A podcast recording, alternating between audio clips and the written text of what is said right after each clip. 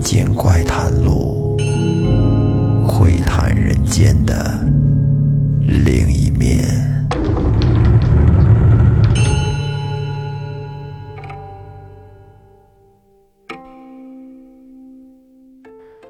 各位听众朋友，大家好，欢迎收听复古宇航员电台《民间怪谈录》，我是老岳。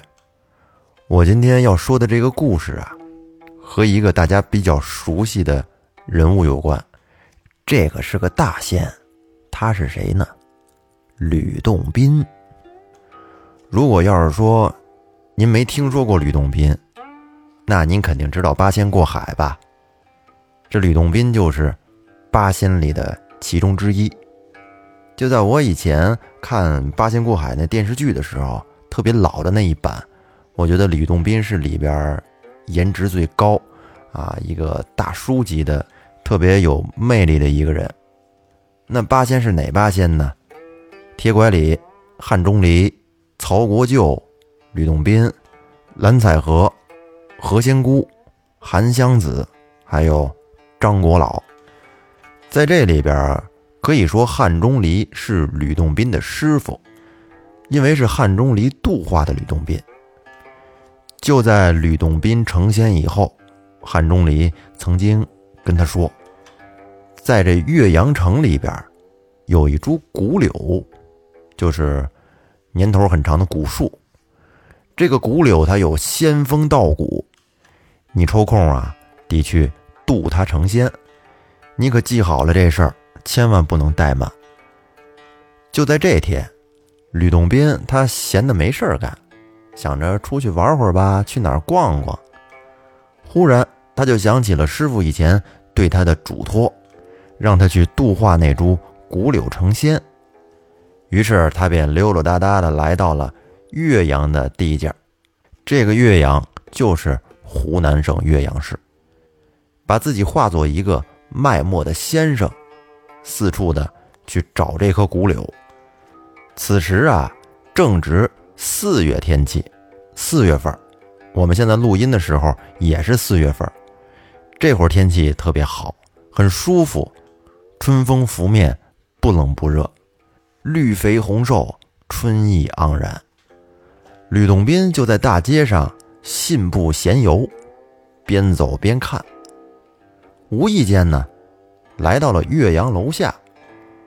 他在楼下。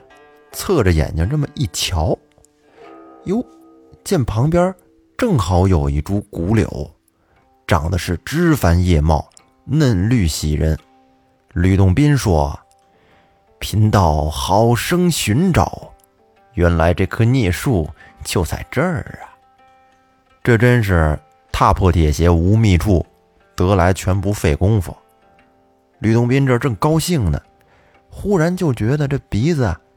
一痒，哎，他闻到了一股香气，就是酒香，不知道从哪飘过来的一股酒香，真的是醇香无比呀。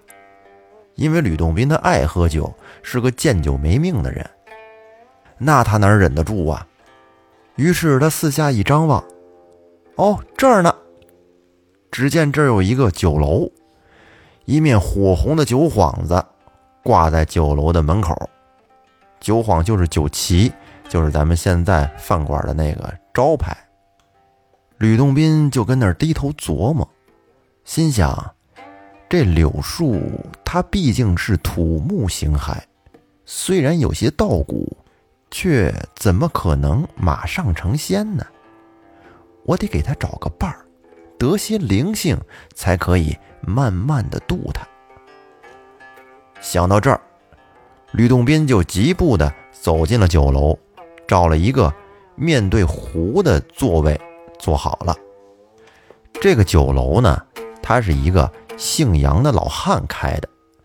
这杨老汉见来客人了，赶紧上前打招呼。吕洞宾说：“老板，给我打五十文钱的酒，酒菜只管上来。”杨老汉一听。心想：这个穷道人，五十文小钱来这儿喝什么酒啊？这吃完了酒菜，到时候没钱支付，那我还不得亏本啊？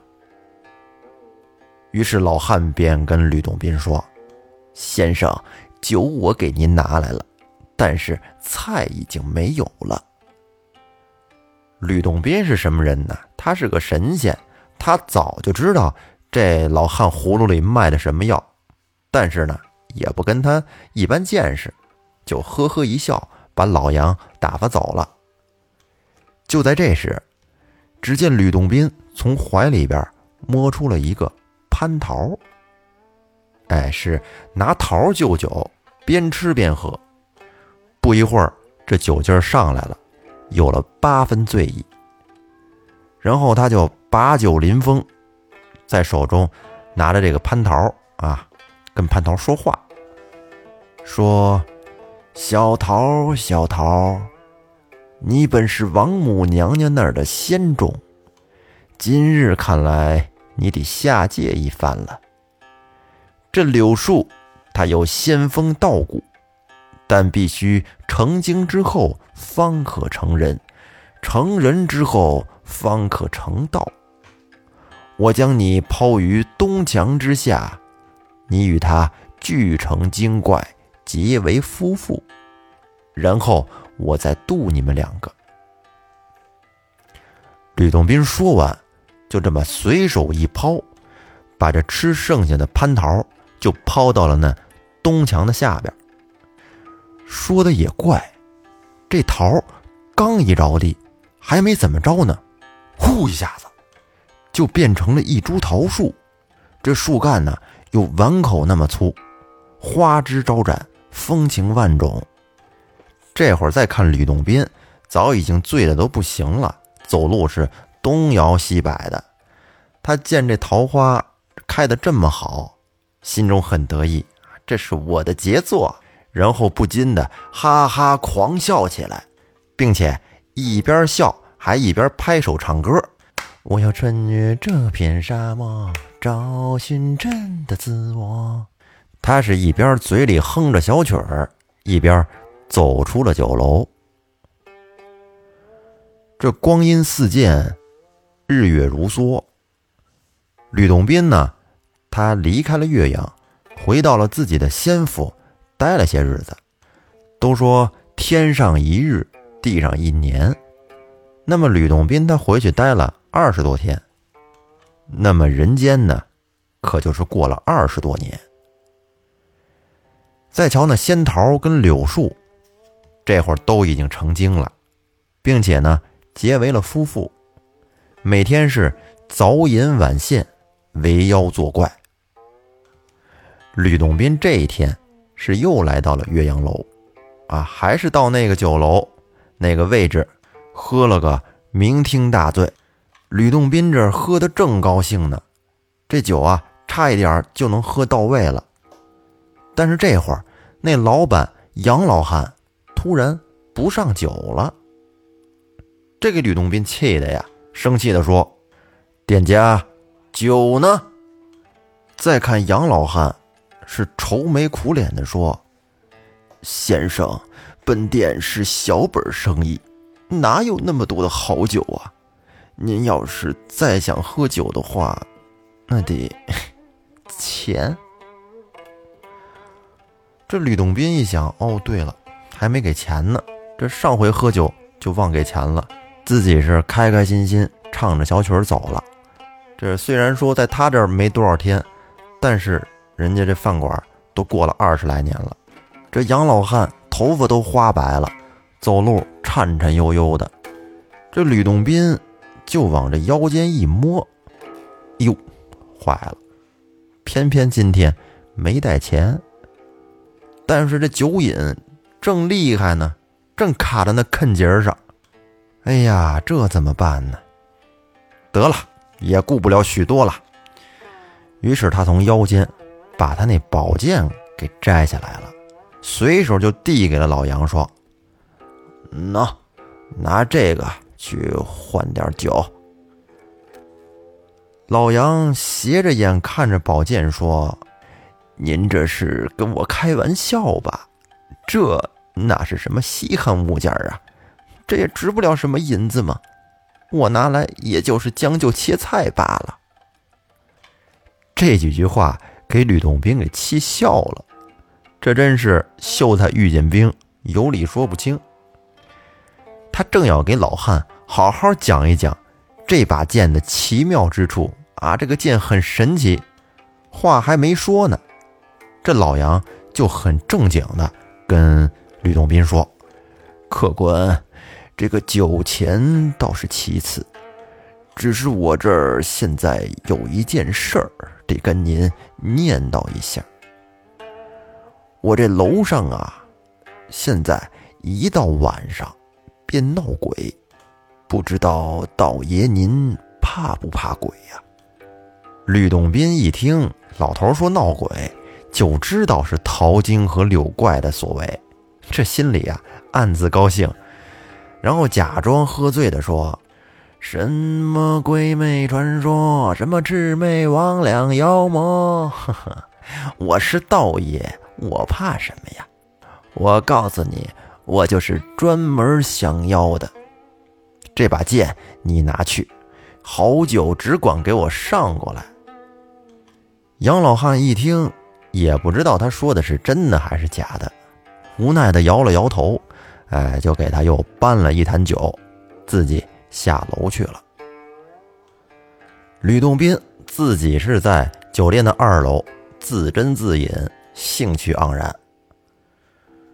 不一会儿，天色慢慢的就阴沉下来了。吕洞宾觉得喝的差不多了，哎，也有点乏了，便一推酒杯，不喝了，便一摇一晃的往楼下走。就在他还在楼梯上的时候，结果不提防，正好跟迎面来的一个人，咣叽就撞了个满怀。当他睁开醉眼，定了定神，想看一看这是谁呀？结果一瞅，哟，这不正是柳晶和陶晶吗？柳京一看，坏了，撞了神仙了。这自知是罪过不小，便跪下磕头说：“仙人，仙人，请恕罪。老柳罪孽深重，不知上仙何时能。”度脱老柳成仙呀！这会儿呢，陶晶在旁边一撇嘴，对吕洞宾妖声妖气的说：“老吕，你这事儿办的可是不太地道啊！你把我许配给这个木头疙瘩，你这不是耽误我吗？我求求您了，赶紧让我回仙宫吧，解脱孽缘。”吕洞宾听完。微笑着摇头说：“柳晶、桃晶，你们听着，只有人可以成仙，哪听说过有着土木形骸成仙得道的？你们且再等几年，贫道自有安排。”说完，吕洞宾是头也不回，自己下楼去了。这柳晶、桃晶听吕洞宾说完，愣了一会儿。说：“仙人若不肯渡我，那该如何是好啊？”然后柳晶皱着眉，跟桃晶说：“肯定是老杨那老东西，刚才在上仙跟前说了咱们的坏话。你看我不好好的教训教训他，待会儿那老东西上来，咱俩齐心协力弄死他。这个老匹夫。”陶晶点点头。对对，你说的对。不一会儿，这悲催的老杨跟一楼哼着小曲儿上楼来收拾碗筷。这刚一到二楼，柳晶便扑了上来，用双手掐住了老杨的脖子。老杨惊叫了一声，转头就往下跑，结果早被陶晶在下边挡住了去路。这两妖是一前一后的夹击老杨。老杨忽然急中生智，想起了吕洞宾刚才送他的那把宝剑，于是唰的一下从腰里边拽出了那把宝剑，冲着两个妖精连刺了几剑。可能一是老杨豁出去了，玩命了；二呢，可能是这宝剑确实不同寻常，这几剑竟然都命中了两个妖的要害。就听见噗噗几声，那两个妖怪应声倒地而灭。老杨是连呼是带喘呀，然后打火点灯观瞧，这一看，嘿，原来是一段桃枝和一段柳枝。老杨生气地说：“闹了半天，原来我这老闹鬼是你们两个捣的乱呢！你看我不出了这口恶气！”这老杨还挺狠，结果第二天，他就带人把这两棵树连根都给挖了。挖了以后，他用柳根做了个拴马桩，用桃树呢做了个桃符，挂在房里边辟妖。老杨心里就想：这牛鼻子老道留下的宝剑，果真是宝物啊！等下次他再来，我还真得好好谢谢他，免他一顿酒钱。后来这一晃，又是二十多年过去了。从吕洞宾那儿算，他等于又走了二十多天。而这陶晶和柳晶呢，这会儿也都已经投胎成人。柳晶是投胎到了老杨家，做了他的儿子。杨老汉死了以后，他接管了岳阳楼酒店，而陶晶呢，则投胎到老杨邻居家做女儿，并且跟柳晶两个人结成了夫妇。但是他俩这日子呀，过得却不多好，因为陶晶嫌柳晶这个人太木讷、蠢笨，连句像样的话都不会说。这陶晶懒得搭理他。所以一嫁过来，就不跟他说话，一句话都不说。人们还都以为柳京娶了个哑巴呢。这一天，吕洞宾在他那洞府里边，跟那算啊，跟那掐手指头，算到这柳京的仙缘，这会儿差不多成了，我得再接着去一趟。于是他便匆匆忙忙的。又来到了岳阳，走进了岳阳楼的那个大酒楼。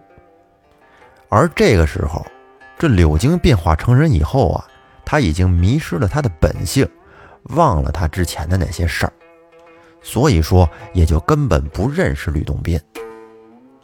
吕洞宾来到酒楼的楼上坐下，柳晶嘚嘚的跑上来，问他说：“道爷，您要点什么？”这吕洞宾就端向柳晶。心想，嗯，这会儿差不多是度化他的时候了，便跟他说：“兄弟，咱俩二十年前可曾经认识呀？你现在怎么如此的痴迷呢？”柳京听完一愣，随即笑着说：“道爷，您别说笑了，您是不是吃醉了？小的今年可才刚二十岁。”二十年前，这酒店还是老父亲所开的，怎么能认识您道爷呢？您净跟我这闹。吕洞宾见他不明白，于是便扭头朝墙上望过去。哎，正好看见二十年前他送给杨老汉的那把宝剑。于是便说：“这曾经是我的宝剑。”如今我要赎回去了。柳京听他这么说，急了：“胡说！这宝剑是一位道爷留给老父亲的，曾经斩杀过二妖。你这年纪轻轻的，怎么会是你的？你可别骗人！”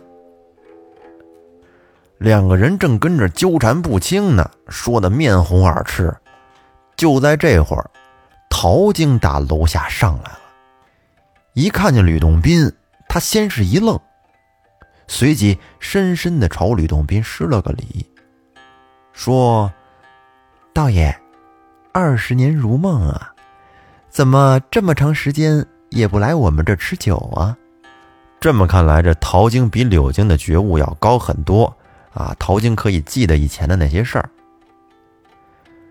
吕洞宾还没说话呢，柳晶就高兴地说：“哟，贤妻，原来你会说话呀！你这你坑得我好苦啊！这么多年，我这还以为你是哑巴呢。原来你跟这位道爷认识啊！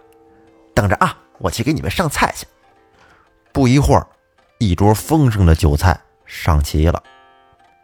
而吕洞宾呢，先不喝酒。他望了一眼柳晶，意味深长的说道：“唉，良辰美景，转瞬即逝啊！那柳树腰头，春日风华正茂，万人夸赞。哪消几时，已是花自飘零，水自流。人生如白驹过隙。”如若不思求道成仙，岂不惜哉？柳京听完了这番话，没听明白，说：“道爷，您可别说玩笑话了。我现在家有美妻，又不缺钱财。你瞧我们家这大饭店，像求道出家、受寂寞清苦，那只有傻子才干呢。我反正不缺。”吕洞宾听完是长叹一声，正跟那失望呢。陶晶说：“道长，小妾愿随道长出家。像他这凡夫俗子，纵相处百年，也是味同嚼蜡。”吕洞宾听陶晶说完，是哈哈大笑，说：“还是你这个小桃慧根清秀，走，咱俩走。他这蠢木头真是不可救药。”说完，便抓着陶晶下楼去了。这柳晶站那儿看的是目瞪口呆呀，什么情况？我媳妇这好不容易才会说话，你这就这么给她带走了？柳晶是又急又气，从桌子上抓起宝剑，噔噔噔噔就追了出去。老道，还我女人！等柳晶出得门来。这会儿天色突然的阴了下来，一阵北风吹过，天上竟然纷纷扬扬的飘起了大雪。柳京这会儿心急如焚呐，也顾不了这么多了，赶紧循着地上的脚印儿往河边赶过去。他这么走着走着，就来到了河边忽然看见在河边有一位渔翁，正跟那儿。独钓寒江雪，柳京大声的喊道：“老渔翁，你快过来！”那渔翁闻言，收起了鱼竿，划着船朝柳京靠了过来。柳京一脚跨上船头，连声说：“开船，快快开船！”渔翁闻言，缓缓的解开了缆绳，双桨一摇。顺流而下，这会儿便见青山素裹，万木染银。渔翁就说：“小生什么事儿这么心急如火呀？”柳京说：“我我老婆被那牛鼻子老道拐跑了，赶紧快赶紧追！”这会儿渔翁微微一笑说。我可以渡你过去，但是你必须要将心头的无名之火熄灭。柳京点点头说：“好，老翁您请放心，我赶上了，不杀他就是。”不一会儿，船划到了对岸，柳京先跳下船来。老翁向他指明了路径，柳京是连连称谢。手持着宝剑，深一脚浅一脚的往前就冲了过去。但是他哪知道啊，这个渔翁就是吕洞宾所幻化，为渡他而暗施了一个巧计。柳京是赶来赶去，走着走着，可就迷了路了。正跟那儿发愁呢，忽然发现山崖边。在这木丛里边，隐藏着一个山洞。于是柳京就迟迟疑疑的走了过去。哎，说的也巧，不料正和那小桃精撞了个正着。这会儿柳京不禁又喜又怒，他一把拉住小桃说：“走，回家！你好大的胆子呀，竟敢跟着臭道人到这儿来！等我回去再跟你算账。”那桃精则一撇嘴说道。你个蠢东西，这是仙人的洞府，谁跟你回去受苦呀？陶晶的这番表现，把柳晶给激的呀，这脸都涨紫了，心中不觉得怒火中烧。你这个贱女人，竟然见异思迁，跟老道在这儿还过起日子来了，还不走？今天也就是今天了，我弄死你！结果。柳晶一气之下，抽出了宝剑，砍向了小桃精。霎时间，鲜血染地，小桃精香魂渺渺，一命呜呼。柳京见桃精真死了，哟，这心里边开始扑通乱跳，赶紧想把宝剑藏起来，这是杀人的凶器呀。正在他惊慌之际，忽然。几个公差不知道从什么地方窜了出来，一把就抓住了柳京，说：“好啊，你呀，青天白日的，胆敢在这儿平白无故的伤人性命，走，跟我们去衙门。”说完，便哐啷一声锁住了柳京，拽着就走。来到了公堂上，柳京在下边大喊：“冤枉啊，冤，实在是太冤了！”县官一拍惊堂木，喝道：“你冤什么呀？”柳京则狡辩道：“我没有杀人，是那道士杀的，我真是冤枉死了。”柳京正跟那儿大闹公堂呢，结果从门后面走出来一个人。这个人是谁呀？就是吕洞宾。只见他仙风道骨。摇摇摆摆的走到柳京面前，说道：“你说我杀人，那为什么你拿着宝剑呢？”柳京被他这句话问的是哑口无言，这眼珠滴溜一转，强词夺理说：“反正，反正就是你杀的，冤，我就是冤。”县官听他这么说，你这不胡搅蛮缠吗？啊，非常生气。喝道：“你个无赖东西，竟还敢在这胡言乱语，不肯招认！左右，把他给我推出去，斩斩斩！”说时迟，那时快，这会儿只见几个公差立刻奔上来，摁住了柳京，二话不说就把他给推出了门外，按倒在地上，挥起了快刀，咔嚓一声，手起刀落，人头落地。但是这会儿再看柳京，他竟然又在脖子那地方长出了一颗新头，并且说道：“哎呀，原来我是城南柳树精呀！”咱们说个题外话，他这是怎么了？本来的脑袋被砍掉了，又长出一颗新头，之前的所有的事儿也都记起来了。这会儿再看县衙，竟然刹那间踪迹全无。